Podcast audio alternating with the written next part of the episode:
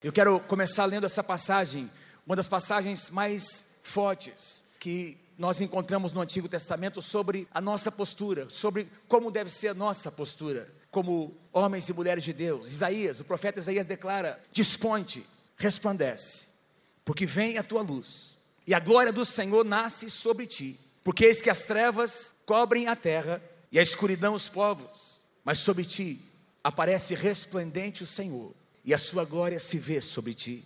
As nações se encaminham para a tua luz, e os reis para o resplendor que te nasceu. Eu amo, gosto demais do profeta Isaías, porque o profeta Isaías é o profeta do Antigo Testamento que mais fala sobre o Messias. Aliás, ele é chamado como, ele é conhecido como o profeta messiânico. O livro de Isaías é o livro mais citado no Novo Testamento. É o livro mais citado do Novo Testamento. É o livro que mais profetizou Isaías foi o profeta que mais falou sobre Jesus. E quando ele fala sobre a glória e sobre a luz que deveria brilhar no seu povo, talvez nem tinha dimensão do que significava isso. Nós sabemos hoje, porque o véu foi rasgado, porque nós temos a revelação de que a luz que resplandece por meio das nossas vidas é a luz da presença do Espírito Santo, da presença de Jesus Cristo que nós temos. Amém, queridos? Eu e você temos. Quem aqui tem essa presença? Levanta a sua mão diga obrigado, Jesus. Nós temos a presença do Espírito Santo.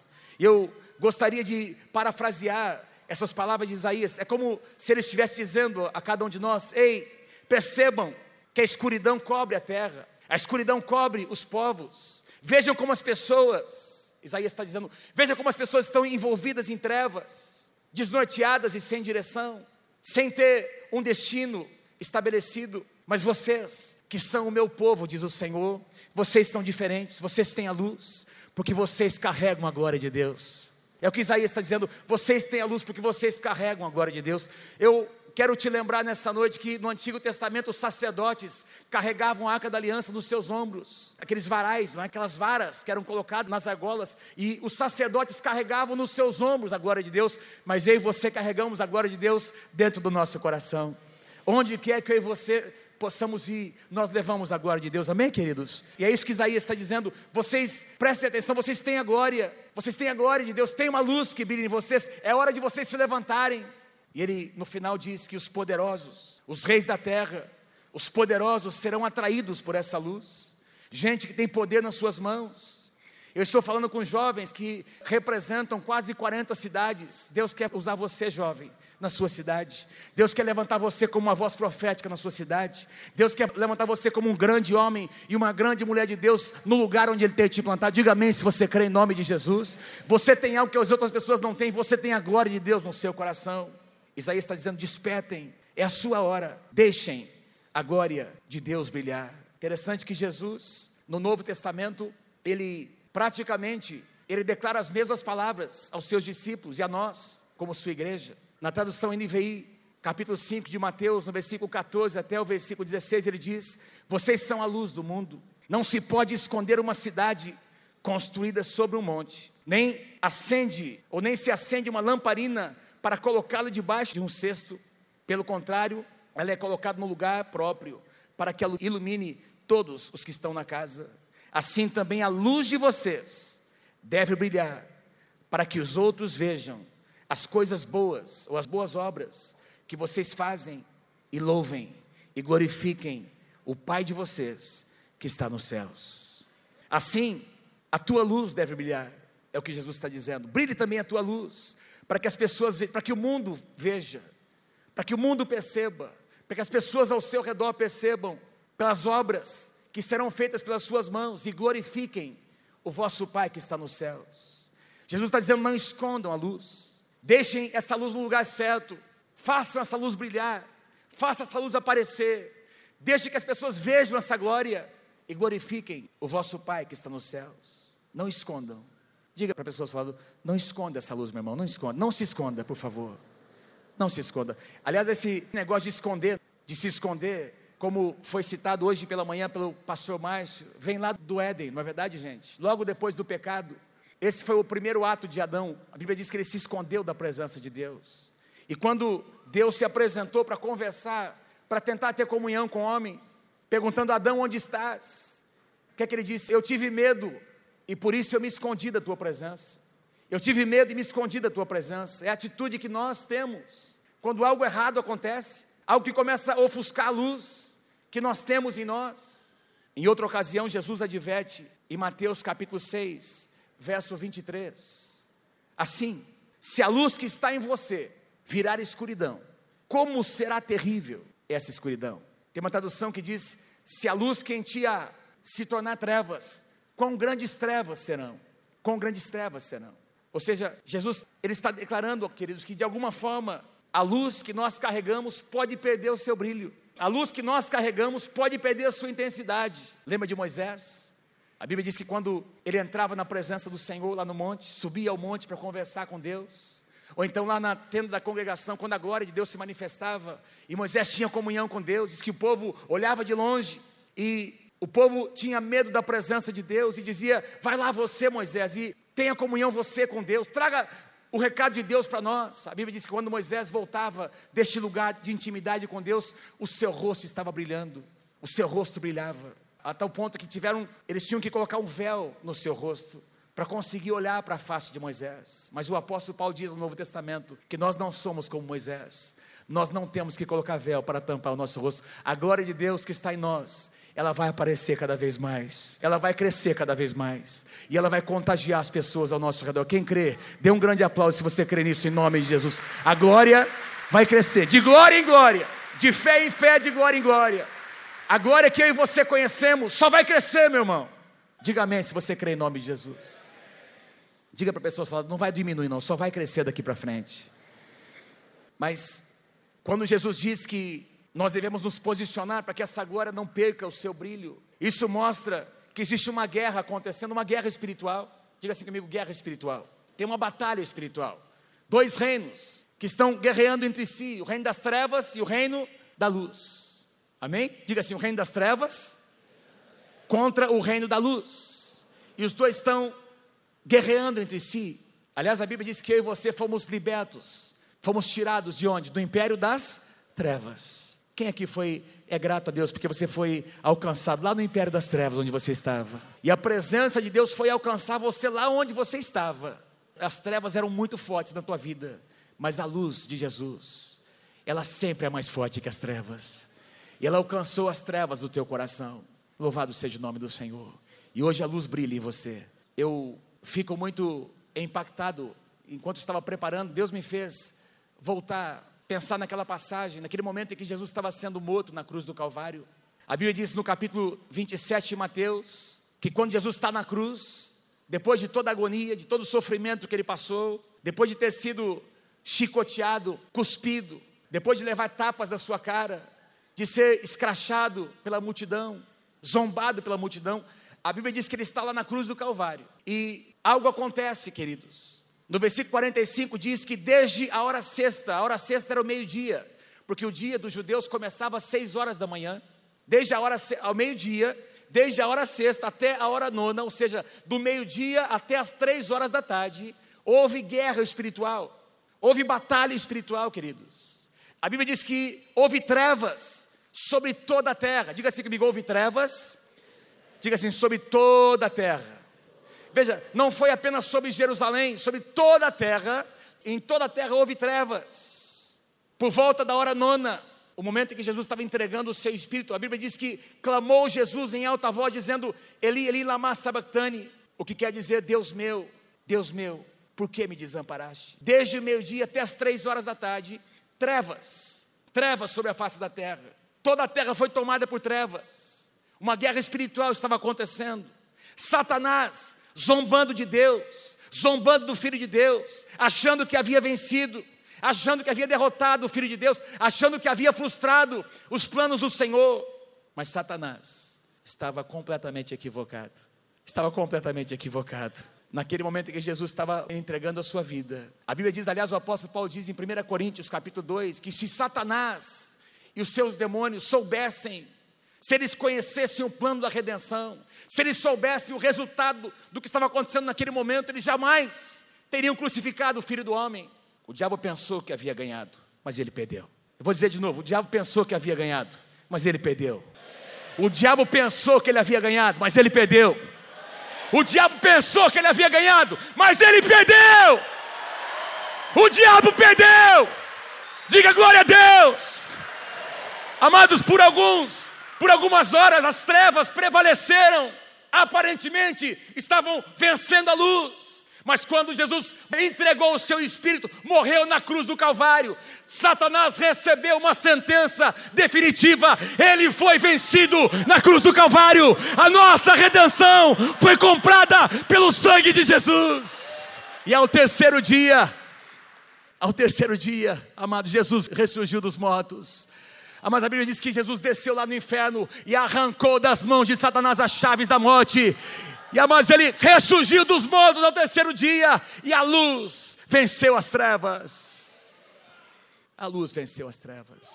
Aliás, diga assim para a pessoa do seu lado: a luz sempre vence as trevas. Diga para quem está atrás: a luz sempre vence as trevas. Sempre vence, sempre vence. Em Colossenses diz que naquele exato momento em que Jesus estava sendo crucificado, Diz que Satanás estava sendo exposto ao desprezo, Satanás e os seus demônios estavam sendo envergonhados. Diga assim comigo, bem baixinho: Satanás, Cristo te venceu. Satanás, Cristo te venceu. Vai aumentando, Satanás, Cristo te venceu. Satanás, uh! Satanás, Satanás, mais forte, Satanás. Cristo te venceu. Satanás, Cristo te venceu. Mais forte, Satanás. A última vez. Cristo te venceu. Cristo te venceu. Cada vez que um casamento é restaurado na casa de Deus, cada vez que uma família é restaurada, a restauração dessa família, desse casal, declara para Satanás: Satanás, Cristo te venceu. Cada vez que um drogado é restaurado pelo poder de Deus e as drogas são vencidas na sua vida, esta vitória é uma declaração para Satanás: Satanás, Cristo te venceu. Cada vez que um jovem é alcançado pelo sangue e pelo poder de Jesus, essa salvação de um jovem é uma declaração para Satanás: Satanás, Cristo te venceu. Cada vez que um filho pródigo volta para casa, cada vez que uma oração é respondida, cada vez que nós nos levantamos para adorar o Senhor, amados, e a glória de Deus desce, como nós temos experimentado aqui no Geração Livre, esses acontecimentos declaram para Satanás, comigo, Satanás, só vocês, mais uma vez. Satanás. Aleluia. Aleluia, Senhor. Aleluia, Senhor. Eu quero apenas voltar com você ao que nós acabamos de ver aqui nesse vídeo. Ah, mas onde a vitória começou? A vitória, ela foi consumada na cruz do Calvário. Jesus disse: está consumado. Foi consumado na cruz, mas não começou na cruz, começou antes da fundação do mundo. A palavra do Senhor diz em Gênesis capítulo 1, versículo 2: A terra, porém, estava sem forma e vazia, e havia o que, amados? Havia trevas sobre a face do abismo. Diga bem forte: havia trevas sobre a face do abismo. Agora, por que abismo? Alguns teólogos dizem que entre o versículo 1 e o versículo 2 aconteceu alguma coisa. Porque lá no livro de Eclesiastes diz que tudo que Deus faz é perfeito. Então, provavelmente, é uma tese, é uma sugestão de alguns teólogos que a terra foi criada com perfeição. Mas quando Lúcifer caiu e os seus anjos, houve corrupção na terra, e por isso o caos veio sobre a terra. E havia um abismo, havia caos. E essa palavra trevas significa literalmente uma cobertura espessa de escuridão que quase pode ser tocada. Uma cobertura, algo tão forte, uma escuridão tão forte que quase pode ser tocada. O exemplo que eu dou a vocês com a mesma palavra no hebraico aqui que nós encontramos em Gênesis capítulo 1, versículo 2, nós encontramos a mesma palavra hebraica em Êxodo capítulo 10, quando nós lemos sobre a praga que veio sobre todo o Egito, a nona praga que veio sobre todo o Egito, as trevas. Êxodo capítulo 10, versículos 21, 22 e 23. Então disse o Senhor a Moisés: estende a mão para o céu e virão trevas. Diga assim comigo: e virão trevas. E virão trevas sobre a terra do Egito, trevas que se possam apalpar Estendeu, pois, Moisés a mão para o céu, e houve trevas espessas sobre toda a terra do Egito por três dias. Não viam uns aos outros, e ninguém se levantou do seu lugar por três dias. Porém, todos os filhos de Israel tinham luz nas suas habitações.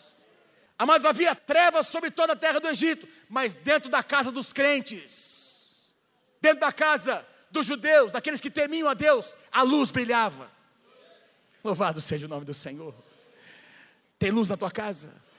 Essa luz não vai apagar, meu querido, em nome de Jesus. Por mais intensas que se tornem as trevas ao seu redor, a luz que brilha em você só vai aumentar. Diga amém se você crê em nome de Jesus.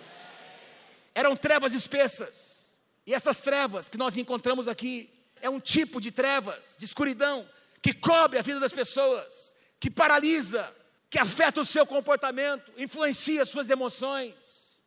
As pessoas não têm reação. É por isso que você tenta falar do Evangelho para alguém que está em trevas. E se não houver uma atuação de Deus, queridos, o Evangelho não consegue tocar, a palavra não consegue tocar, porque as trevas são densas. No Novo Testamento, nós encontramos a primeira menção da palavra trevas em Mateus, capítulo 4, verso 16. Olha que coisa linda. Jesus está vindo para morar em Cafarnaum, onde ele estabeleceu a sua casa durante todo o seu ministério. E no capítulo 4, verso 16 de Mateus, nós lemos: E o povo que jazia em trevas. Pensa no povo da sua cidade. Pensa nas pessoas da sua cidade. E o povo de Londrina que jazia em trevas, viu grande luz. E o povo que jazia em trevas, trevas espessas, viu grande luz, e aos que viviam na região e sombra da morte, a eles resplandeceu a luz do Senhor.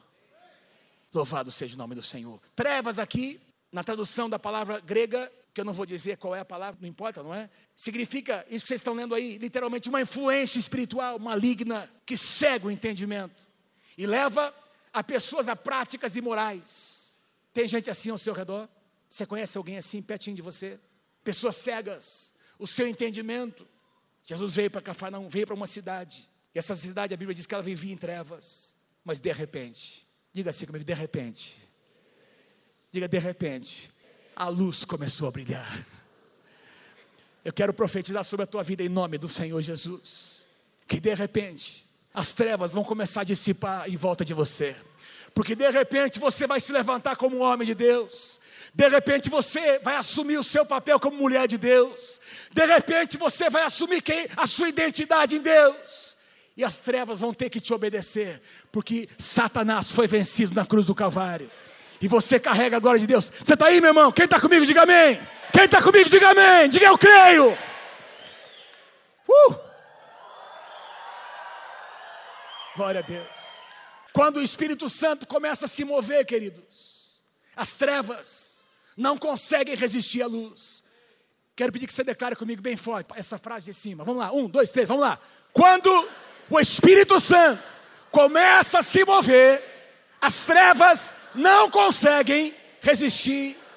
Quem crê, diga amém. Veja, Gênesis capítulo 1, versículo 2: A terra, porém, estava sem fome e vazia, e havia trevas sobre a face do abismo, mas o Espírito de Deus pairava por sobre as águas. Sabe o que eu descobri aqui, queridos? Essa palavrinha, aliás, eu encontrei algumas traduções. Tem uma tradução que diz: e o Espírito de Deus pairava por sobre as águas. Tem uma tradução que diz: e um vento de Deus pairava por sobre as águas. A palavra Espírito é vento, ruá. Ela significa literalmente o hálito do próprio Deus, a respiração de Deus, o sopro do céu. Tem uma tradução que diz que é como uma explosão de vento. Diga assim comigo, uma explosão de vento. Vamos lá, bem forte. Uma explosão de vento.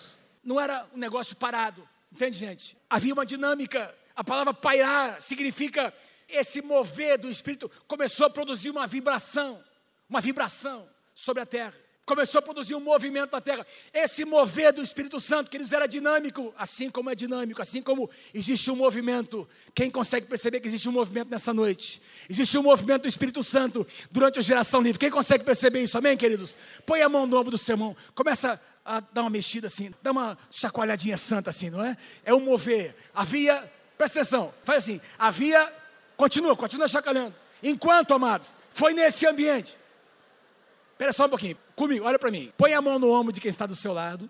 Você vai fazer um exercício, tá? enquanto você ouve eu falar, presta atenção, todo mundo olhando para mim aqui, você vai fazer um movimento nos ombros dessa pessoa, tá bom? Que representam o movimento, o mover do Espírito Santo, a vibração que o Espírito Santo começou a fazer sobre a terra. Começa a se acolher, começa a produzir uma vibração. Presta atenção, queridos, olha para mim. Nesse ambiente em que o Espírito Santo estava movendo, no meio do abismo, no meio do caos. Vocês estão comigo, gente? Presta atenção, aqui comigo. Enquanto o Espírito Santo movia, de repente, amados, Deus liberou uma palavra e disse: Deus, haja luz, haja luz. Pensa comigo, amados, havia trevas sobre a face do abismo, trevas sobre a terra. E de repente o Espírito Santo começa a mover, começa a chacoalhar, começa a ver uma vibração santa sobre toda a terra. E a voz de Deus se ouve. Essa voz era o próprio Jesus, porque em João capítulo 1 diz que Jesus é o Verbo. No princípio de todas as coisas era o Verbo, e o Verbo estava com Deus, e o Verbo era Deus. Todas as coisas foram feitas por intermédio dele, e sem ele, nada do que foi feito se fez. Jesus Cristo. O Verbo era Jesus e a palavra é liberada: haja luz! E as trevas desapareceram da face da terra. Louvado seja o nome do Senhor. Pode aplaudir o Senhor, porque é verdade. Agora, eu não sei se você já prestou atenção nisso, mas enquanto eu estava preparando, eu nunca tinha prestado atenção nisso. Eu me dei conta de que o sol, a lua e as estrelas foram criadas apenas no quarto dia. Portanto, essa luz não era a luz do sol. Essa luz era a luz da glória de Deus. Essa luz era a luz da presença de Deus. Como é que você sabe disso, pastor? Porque lá em Apocalipse capítulo 21 diz que João vê a cidade vindo do céu da parte de Deus. E sabe o que João diz, amados? Que não havia sol, não havia luz natural que iluminava essa cidade, mas o que iluminava essa cidade era a própria glória da presença de Deus. Uau! Louvado seja o nome do Senhor haja luz. E a glória de Deus, a glória de Deus começou a brilhar. A glória de Deus começou a brilhar. A glória de Deus começou a brilhar. A glória de Deus começou a brilhar. Aleluia. Louvado seja o nome do Senhor. Que luz, que luz era essa? Jesus disse: Eu sou a luz do mundo. Quem me segue não andará nas trevas, pelo contrário, ele mesmo terá dentro de si a luz da vida. Você tem Jesus aí? Quem tem Jesus no seu coração? Quem tem Jesus aí? Quem tem Jesus aí? Você tem a luz, você tem a glória de Deus, você tem a luz da glória de Deus no seu coração. Fala para o teu irmão, deixa essa luz brilhar, meu irmão, em nome de Jesus. Deixa essa luz brilhar, está aí em você, está aí em você. Diga obrigado, Jesus, pela tua luz que brilha. Vós, porém, sois raça eleita, Pedro declarou, sacerdócio real. Vamos declarar uns aos outros, queridos. Vamos lá, todo mundo junto, vamos lá. Vós, porém,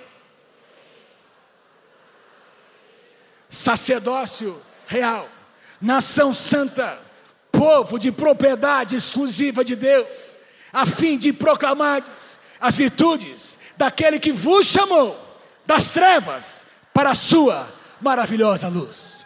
Agora, você vai declarar na primeira pessoa, tá bom? Vamos lá. Eu sou raça eleita, sacerdócio real, nação santa, povo de propriedade, bem forte, a fim de proclamar as virtudes daquele que me chamou das trevas para a sua maravilhosa luz.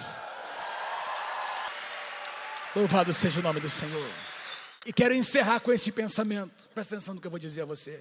Desde Gênesis até Apocalipse, a glória de Deus se manifestou. Uma das maneiras da glória se manifestar foi através do fogo.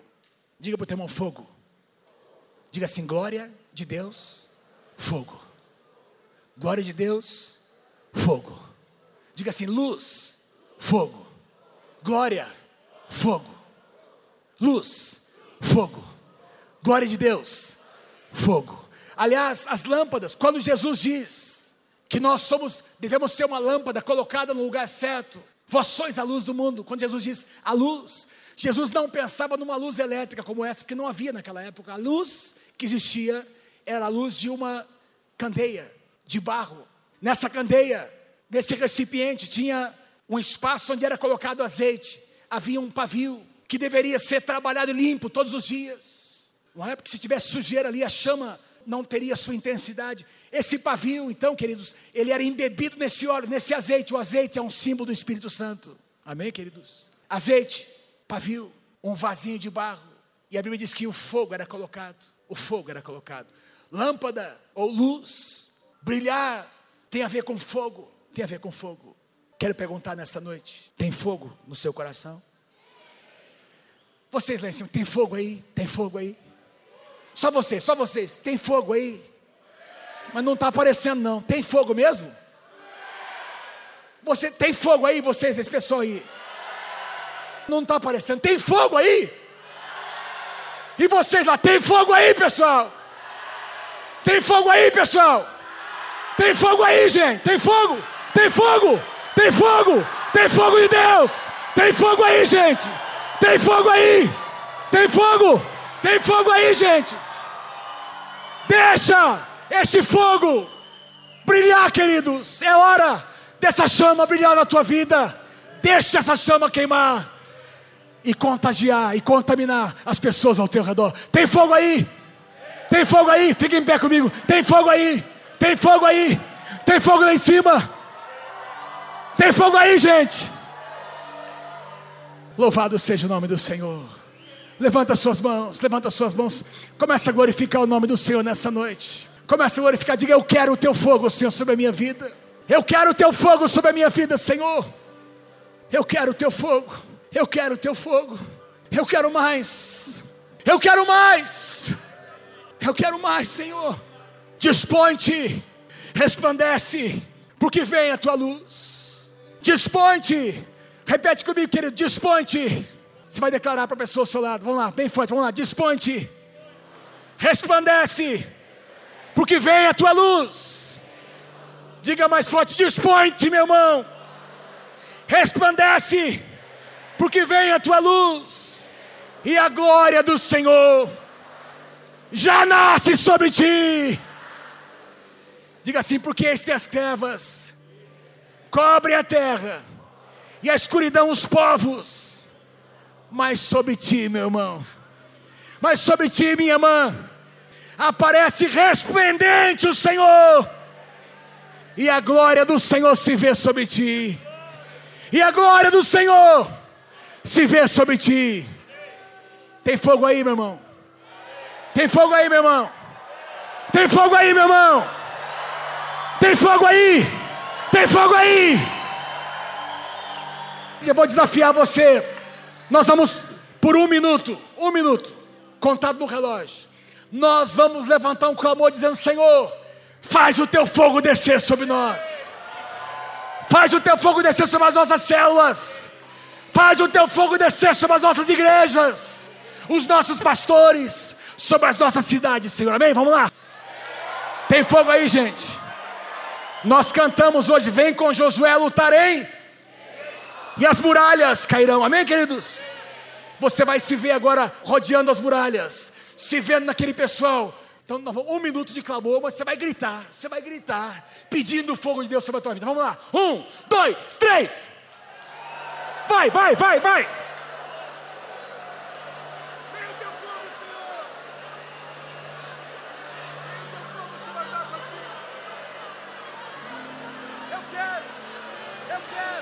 Satanás, Cristo te venceu.